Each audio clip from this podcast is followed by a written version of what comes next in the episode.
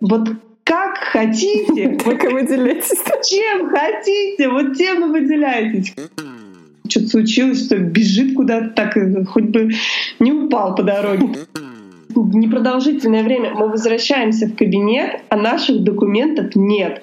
Терапия правом. Подкаст Оксаны Остапенко про невероятные истории правового целительства. В чем истинная сила юриспруденции? Каковы ее возможности? Узнаем у тех, кто на передовой. Гости подкаста – практикующие юристы. И мы верим только фактам. Привет-привет! Э, с вами Оксана Остапенко, и это «Терапия правом». У меня сегодня в гостях Софья Жилялова, практикующий юрист из Москвы, руководитель юридической команды Legal Group. Софья, привет. Приветствую. Рада тебя видеть. Ты знаешь, я э, с этой самоизоляции прям вот э, мои встречи с гостями подкаста — это как свежий воздух для меня. Как у тебя дела, как настроение? Настроение отличное. Э, я в работе была все это время, меня особо не коснулись э, ограничительные меры. Да, конечно, судебные процессы, основное, чем я занимаюсь, они они откладывались, но было очень много работы в онлайне. Поэтому, учитывая, что я была еще и а, на даче жила за городом, это я сейчас только первый день вернулась в Москву, а, поэтому у меня, в принципе, все это прошло хорошо. Но вчера меня одолел шок просто, когда я приехала в Москву, потому что нужно носить перчатки, маску, постоянно мыть руки. Я не привыкла вообще еще к этому. Для меня это очень пока все болезненно. Я надеюсь, что это все у нас скоро завершится. Как у тебя началось знакомство с правом? Как это давно было и как это случилось? Начнем с того, что сейчас мне 28 лет. Угу. И практикую я, получается, уже 10 лет. С 18 лет я угу. работаю. Так, поподробнее. 18 да, лет многие вообще-то учатся. Я себя помню, 17 лет — это только второй курс. И там вообще даже не, не было речи о, о практике. Судьба моя сложилась так, что в 15 лет родители отдали меня учиться в военный колледж. Это был колледж милиции номер один. Uh-huh, Поэтому uh-huh. судьба меня изначально свела с правоохранительной системой, с погонами. И а, там мы получили а, среднеспециальное юридическое юридическое образование. Кстати, очень благодарна этому колледжу. Не знаю, как сейчас там э, проходит обучение, но э, в период, вот когда я была там 2007-2011 года, там действительно была очень серьезная юридическая подготовка, совершенно не милицейская. То есть это прям была юриспруденция. По окончании этого колледжа нас, естественно, по распределению направили сразу работать. Сразу, так сказать, э, на боевые действия, на земли, в поля. И э, в институте э, заканчивала бакалавр и магистра я э, на заочном, uh-huh. вот, когда я работаю. Поэтому практика у меня юридическая а, началась э, достаточно рано, 18 лет. Слушай, а какой вуз ты заканчивала? А, я закончила впоследствии, тогда это называлось РАП, Uh-huh. достаточно популярный uh-huh. вуз, Российский государственный университет правосудия при Верховном суде. Uh-huh. То есть uh-huh. достаточно такой сильный вуз. Преподавали у нас очень много э, практиков Э, преподавали и бывшие судьи, и действующие судьи. И вообще очень, э, очень хорошая там была подготовка, несмотря на то, что я э, училась там на заочном. Слушай, а ты специально такой вуз выбирала уже с э, прицелом, что ты будешь работать именно в, в судах, как судебный юрист? Э, я выбирала этот вуз по нескольким показателям. Э, во-первых, я точно знала, заканчивая колледж, Э, милиции, я точно знала, что я не пойду учиться в уголовно-правовую систему. Uh-huh. Это сто процентов. И я выбирала э, университет, где мне могут дать э, хорошие гражданские, ну, в области гражданского права э, знания. А плюс э, это был тот вуз, который принимал на, как это тогда называлось, на сокращенную систему образования. То есть если у тебя есть среднеспециальное образование, тебе не обязательно заканчивать э, э высшее меньше, так как будто ты после школы. Да, то есть мы на год меньше учились. Угу, Это да. тот, который предоставлял эту возможность. Вот. Ну и, в принципе, были очень хорошие отзывы. И мне понравилось. Ну, как бы мой выбор пал на этот университет. Потом, после э, окончания вуза, ты э, работала, ты вообще где работала после, вот, когда ты уволилась из органов?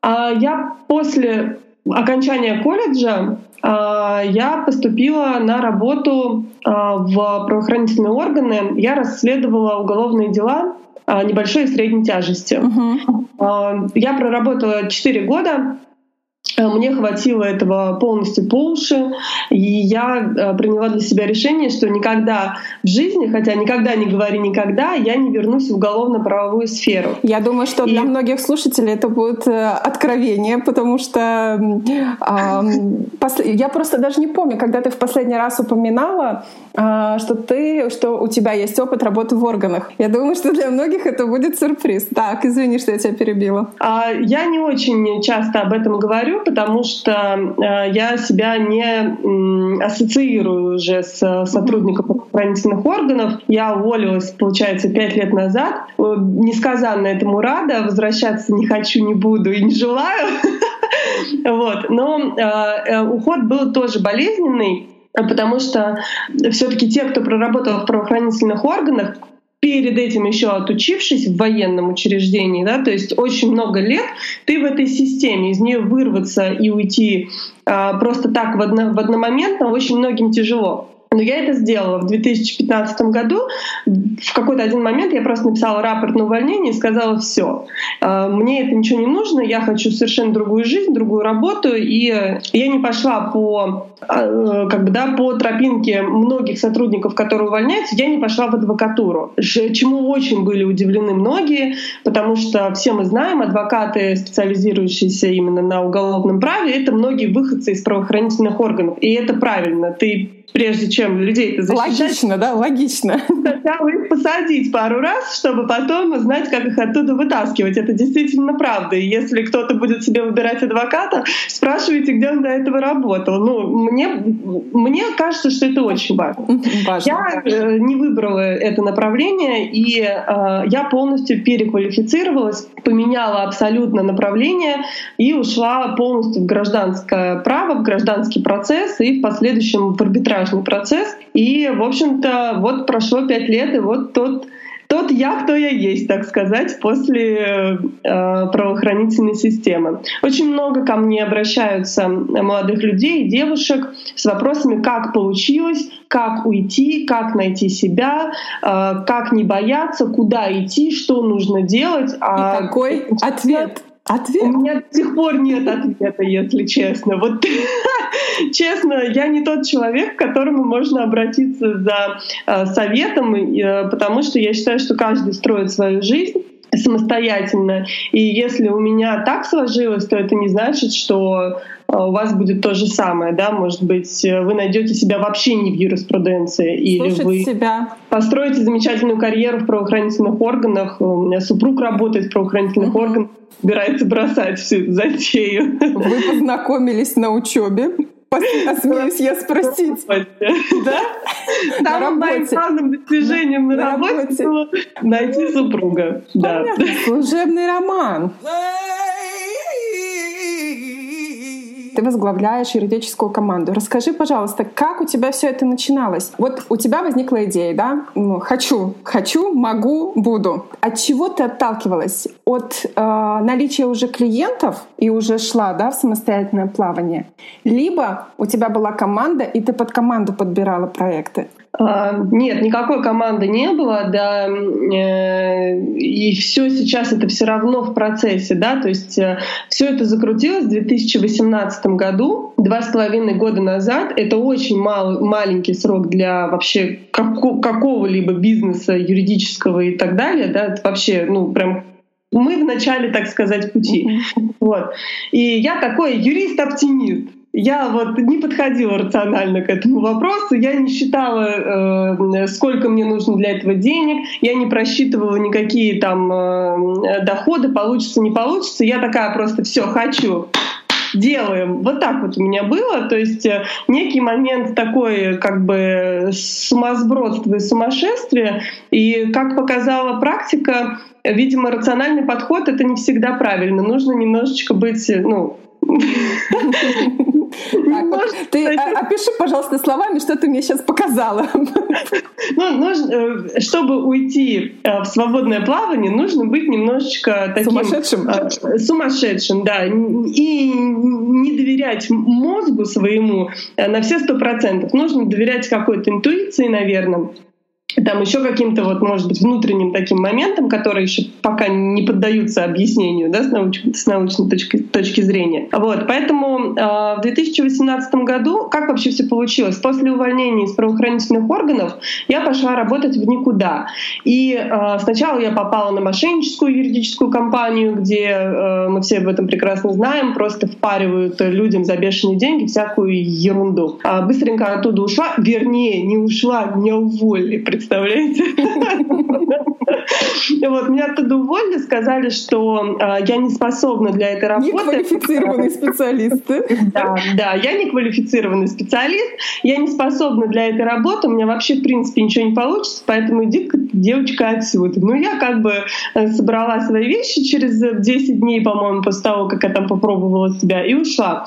И устроилась в маленькую юридическую фирму в Москве. И там за два с половиной года я выросла с младшего помощника, так сказать, младшего юриста, я выросла до руководителя судебного отдела. То есть у меня в подчинении был штат из седьми практикующих юристов, и мы занимались не продажами, мы занимались практикой.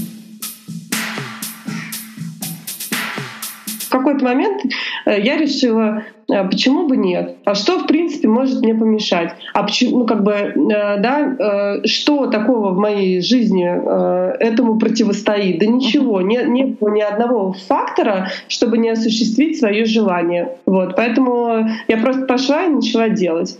И пока вот маши крыльями, пока не умрешь. Слушай, ну угу.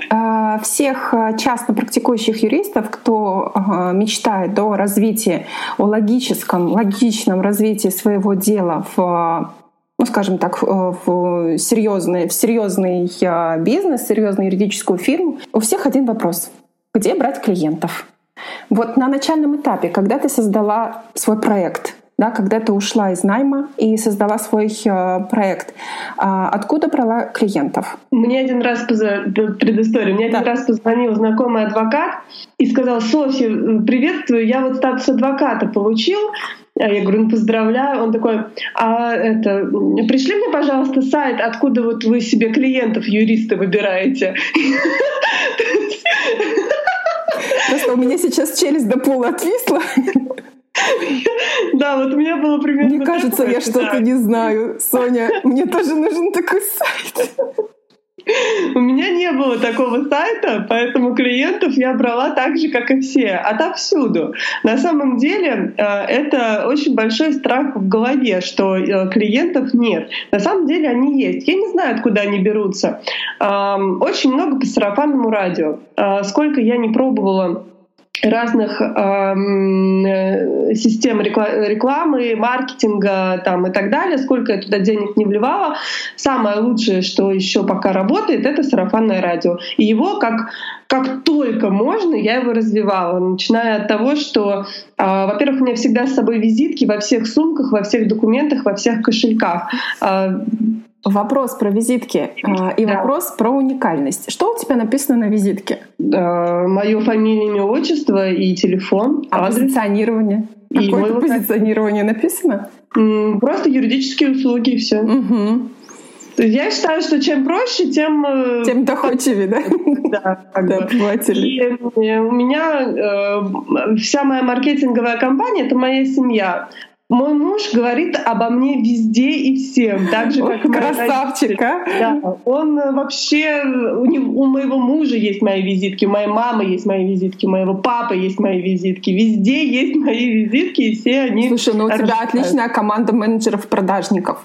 Мне да, кажется, это ну, вообще... Причем я ужасная, ужасная несправедливость, у них нет процента за это. У них есть твоя любовь, Соня, это самое главное. Да, а, поэтому откуда брать клиентов? Да просто отовсюду, на самом деле. У меня нет ответа на этот вопрос. То есть э, и это Инстаграм, это сайт, это сарафанное радио, это телефон, это да все что угодно, в общем-то. Вот. Волшебной таблетки нет, у меня, по крайней мере.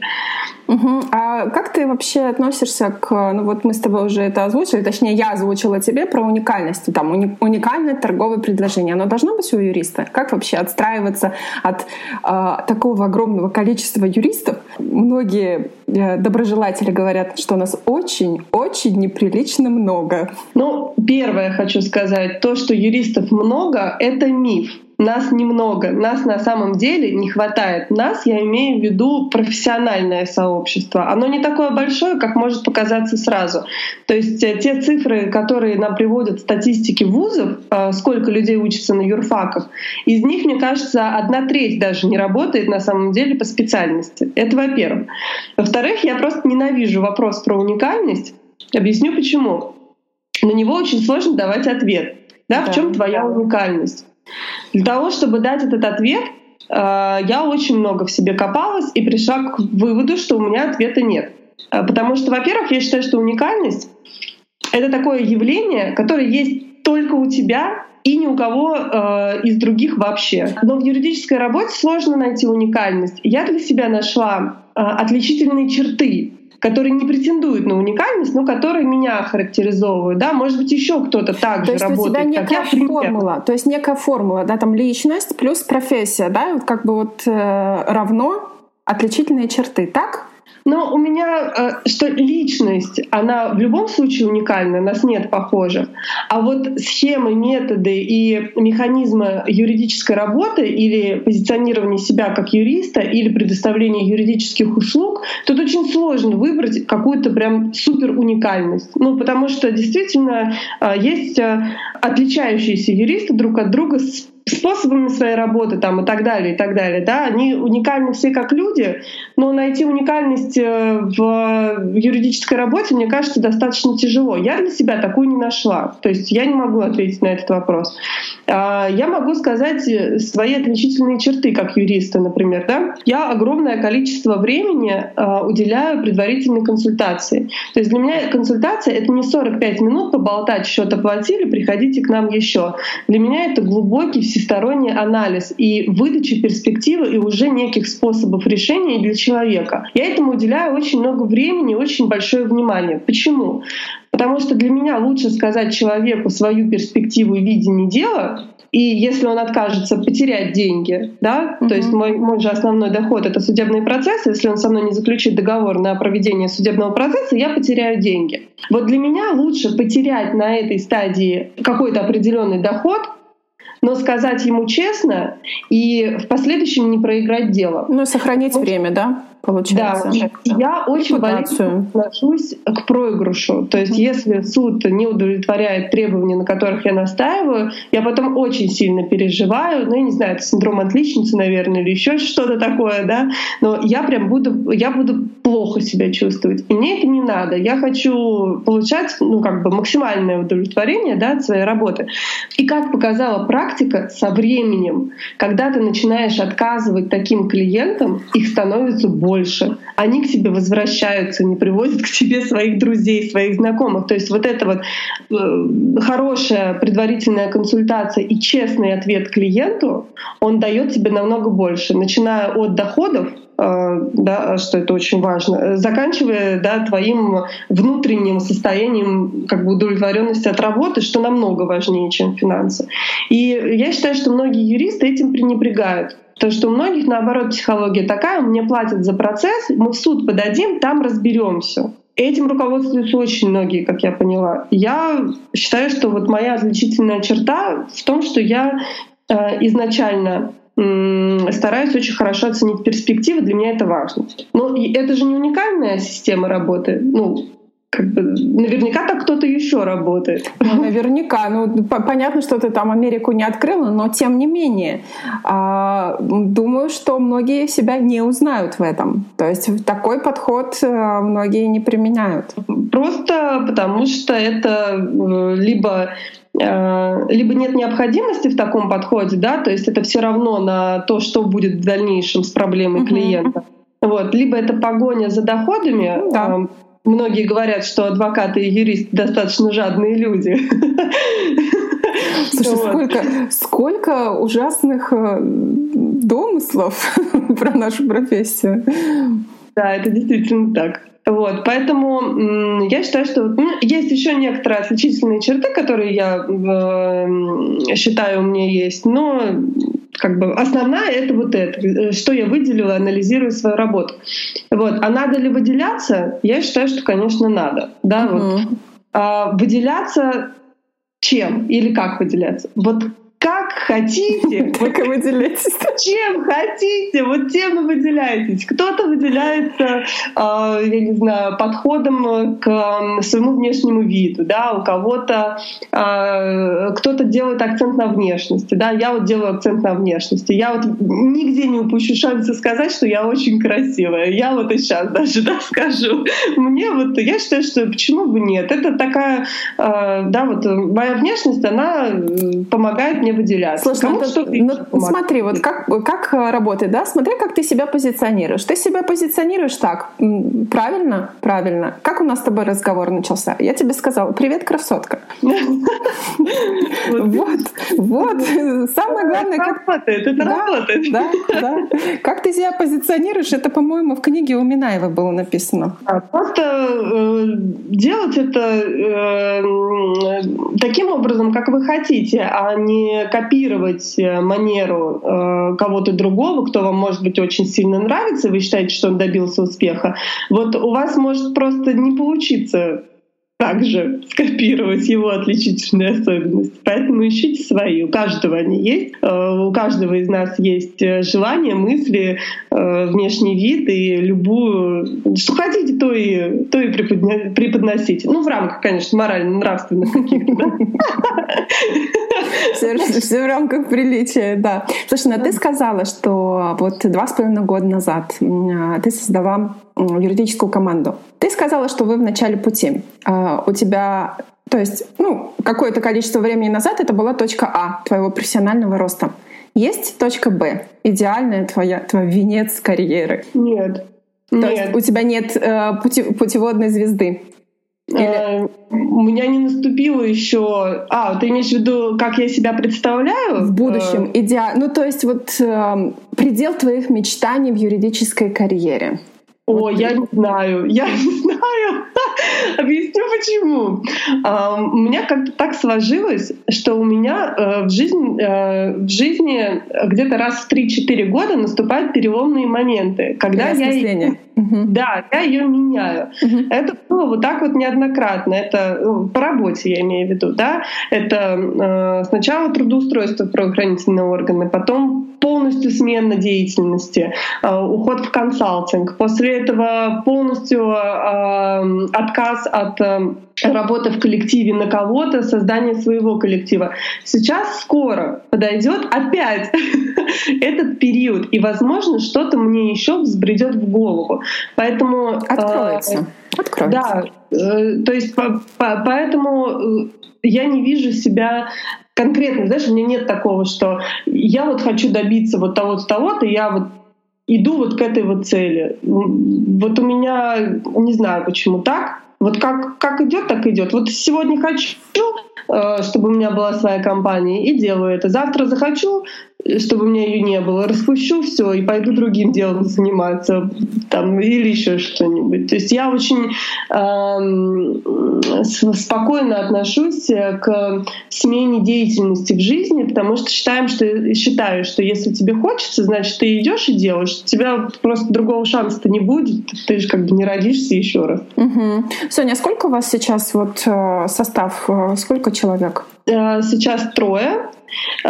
Плюс я, и э, есть, ну как бы, есть просто партнеры, с которыми я сотрудничаю, угу. э, да, ну, в тех проектам, сферах, да? Угу. я занимаюсь, да, угу. вот, при, привлекать кого-то, да, для, ну, для организации каких-то проектов. О, хорошая тема. Скажи, пожалуйста, про маркетинг. Вообще, вот э, юристу нужны эти знания? Есть же там юридический маркетинг, да, есть специально обученные маркетологи, которые помогают юристам и адвокатам да, продвигать свои услуги. Вообще сам юрист должен обладать этими навыками, знаниями для продвижения своих услуг, для продвижения себя, фирмы. Смотря какая задача у человека стоит. Если э, человек хочет просто заниматься э, старой доброй юриспруденцией, то, конечно, нет. Зачем ему это надо? Должно ну, быть... Ну, тогда он работает в найме. Тогда он да. просто... Ну, нет, мы с тобой... нет, мы с тобой говорим э, про юристов-предпринимателей. Те, которые на вольных хлебах, э, либо частно практикующие, либо в, в партнерстве с кем-то, да, в юридической фирме. Те, которые вот, ну, Юристы-бизнесмены, юристы-предприниматели. Я думаю, что да, надо. Хотя для меня это достаточно тяжело, потому что я считаю, что это скучно. Прости, да простят меня все маркетологи. Я очень извиняюсь, но я считаю, что это просто, ну не знаю, может быть, я э, читала скучную литературу или еще что-то, но для меня это прям не мое. Я вот не прям не пиар, не маркетолог, нет. Поэтому, ознакомившись э, со всей этой ситуацией, начиная с развития сайтов, соцсетей там, и так далее, личного бренда, а, я поняла, что я сама этого делать не хочу, поэтому у меня э, были специальные люди, которым очень нравится это делать. У меня были люди, которые создали мне и развили сайт, отдельные люди, которые занимались моим инстаграмом, а вторым блогом рабочим, у меня есть личный блог, где я сама, ну, как бы только я пишу, хотя в рабочем блоге тоже я статьи писала, но они его профессионально продвигали. У меня был продюсер и не один, который продвигал меня в телевидении, угу. с все, что касается публичности, да? Да, публич... моего личного бренда публичного, да, как я попала на все телеканалы, на региональное телевидение, почему меня приглашают ток-шоу и так далее, так далее. Это просто продюсер. Тут нет никакой волшебной таблетки. Это может сделать кто хочет. Поэтому я считаю, что юрист должен ориентироваться, эм, чтобы принимать какие-то самостоятельные решения по маркетингу, но заниматься этим он не должен. Вот это мое мнение. Отдайте это людям, которые это знают. Просто нужно таких людей найти, но лучше делегировать. Тогда вы сохраните себе, сохраните себе нервную систему. Угу. А, Соня, сколько у тебя времени занимают ну, такие организационные, организационные, административные вопросы все равно приходится решать, да? А, вопросы там с персоналом, а, вопросы административно-хозяйственные. Сколько уходит на это а, времени и сколько уходит времени на юридическую работу? Не могу так прям сказать, сколько прям по времени, я как-то не засекала. Могу сказать, что я работаю всегда, с раннего утра, в принципе, до позднего вечера. Я думаю о работе в выходные, но я, не, не, я в смысле говорю это не потому, что жалуюсь, мне нравится это делать. Вот. Но у меня, мне повезло, у меня нет э, каких-то серьезных административных э, проблем с управлением. Uh-huh. То есть мне повезло с персоналом, это я откровенно говорю, даже сейчас у нас э, удаленная работа, самоизоляция. У меня даже не возникло мысли, что кто-то где-то там халявит или не работает, или я там вообще даже задаюсь этим вопросом. Ни в коем случае, все нормально. От развития Инстаграма с помощью профессиональных людей я отказалась полгода назад, потому что поняла, что мне это больше не надо. А, а вот этот вот навык, да, то есть, э, знаешь, как у тебя есть э, идея, возникла какая-то гипотеза, да, вот ты, например, захотела прокачать свою страницу в Инстаграм, да, то есть ты наняла там определенных, определенных людей, они тебе помогают. Потом у тебя наступает какая-то некая там точка X, где ты принимаешь решение, там продолжаешь ты двигаться или дальше. А есть люди, а, которые, ну вот знаешь, как вот иду неважно там, что теряя, да, силы, время, деньги, вот упрутся и все. А вот этот вот навык, да, то есть э, как его воспитать, как его в себе воспитать? Принимать решения навык? А, принимать решения, а в определенный момент останавливаться, анализировать, где твоя текущая ситуация, э, стоит тебе двигаться дальше или нет, э, насколько это ресурсно затратно дальше. Ну, то есть вот ты сказала, да, э, у тебя было там год назад, например, там идея развить свой Инстаграм. Ты его развивала, развивала, потом увидела что-то, что увидела, и решила отказаться, например, от услуг маркетологов, ну, продвижения, да, там, ну, администрирование страницы, скажем так. У тебя интересные вопросы, боже. А, так, ну начнем с того, что я всегда легко принимаю решения. И, э, может быть, это мое внутреннее заблуждение, но я всегда считаю, что они правильные для меня. Ну, мне кажется, что у нас такой умный мозг, э, у людей, что он, в принципе, сам Я знает. думала, у юристов.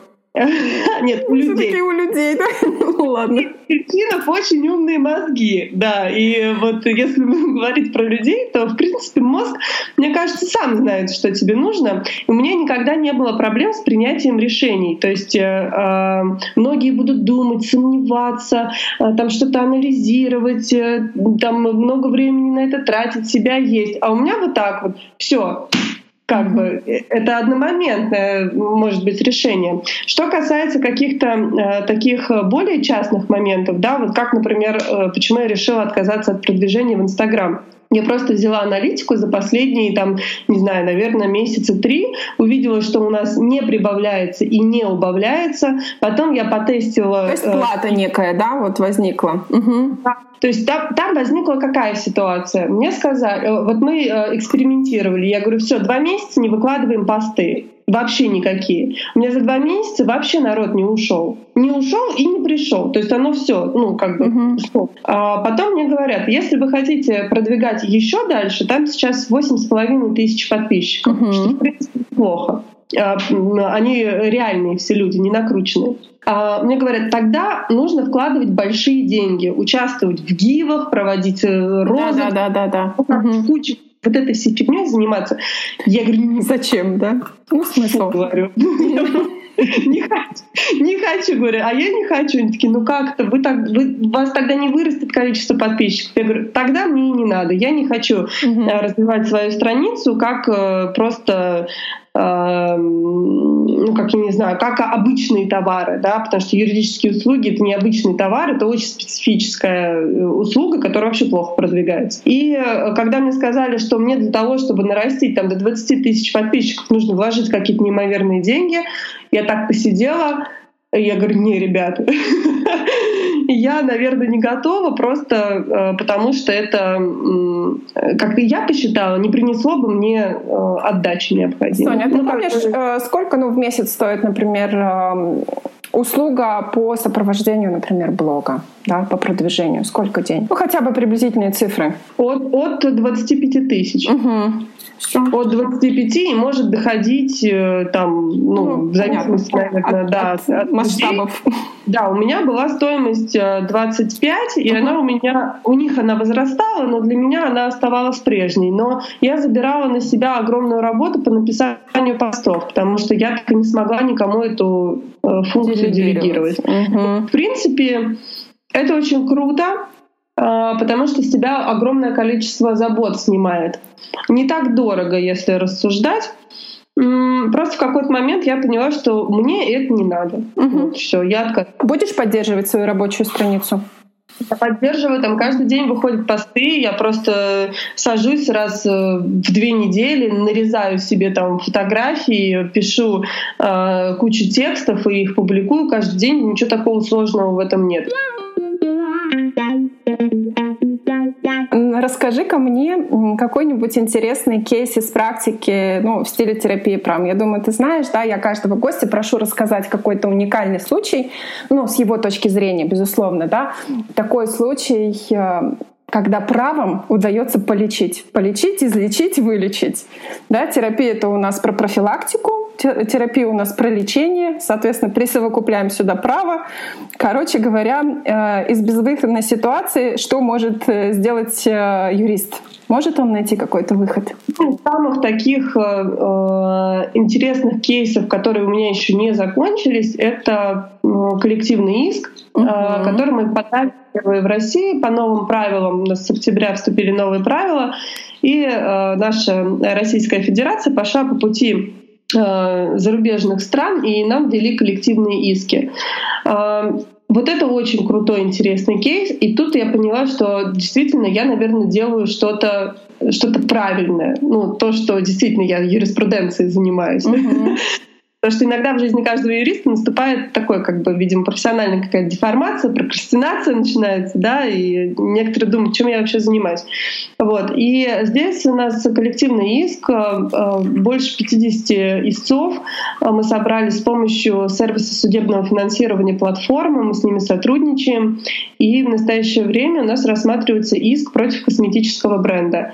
И э, мы надеемся, Э, что коллективные иски приобретут популярность в нашей стране и что э, те сложности правоприменительные, с которыми мы сейчас столкнулись, мы их сможем как бы на, на, нашей, на нашем кейсе, на, нашей, на нашем деле будут потом его будут потом анализировать, по нему будут давать разъяснения, а что не доработали, что не дописали, что неправильно сделали, как усовершенствовать, как улучшить, что плохо и так далее.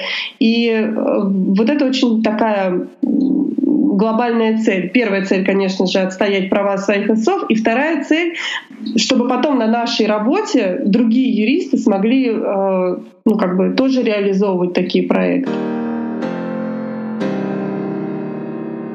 Обычно в конце выпуска я гостя прошу рассказать какой-нибудь смешной или страшный случай из практики. А расскажи что-нибудь на твой выбор. Смешное или страшное? Не знаю, что смешное.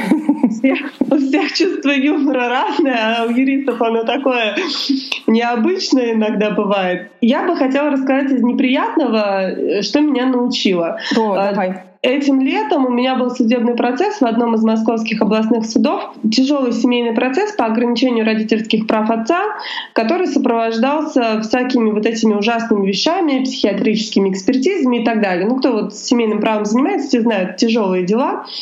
У оппонента был адвокат. И есть сейчас, правда, дело закончилось. В общем-то, он э, достаточно по-хамски себя вел, но я этому не придавала значения. Ну, хамит и хамит, как бы, ладно. И тут было, так, была такая ситуация, что мы пришли с моей доверительницей в судебный процесс и передали наши документы секретарю. Передали mm-hmm. и оставили их у секретаря. Да. И, и было двухчасовое судебное заседание с прокурором, с органами опеки. Ну, то есть мы там долго обсуждали вопросы назначения экспертизы и так далее. В общем-то, через два часа мы совершенно забыли, что у нас там лежат документы а, у секретаря на столике. И мы вышли в коридор э, с нашей доверительницей. Угу. Дальше стояли, обсуждали дело. А через некоторое время мимо нас пробегает этот адвокат оппонента. Бегом? Бегом бежит, бегом бежит, выбегает из суда. Мы еще так на него посмотрели, думаем, господи, что-то случилось, что бежит куда-то, так э, хоть бы не упал по дороге, так, так бежал. И мы возвращаемся, ну вот буквально там через непродолжительное время мы возвращаемся в кабинет, а наших документов нет. И мы понимаем, что он забрал наши документы. Ну, как бы, потому что по-другому это, ну, как бы никто их не мог больше взять. Так это не забрал, а украл?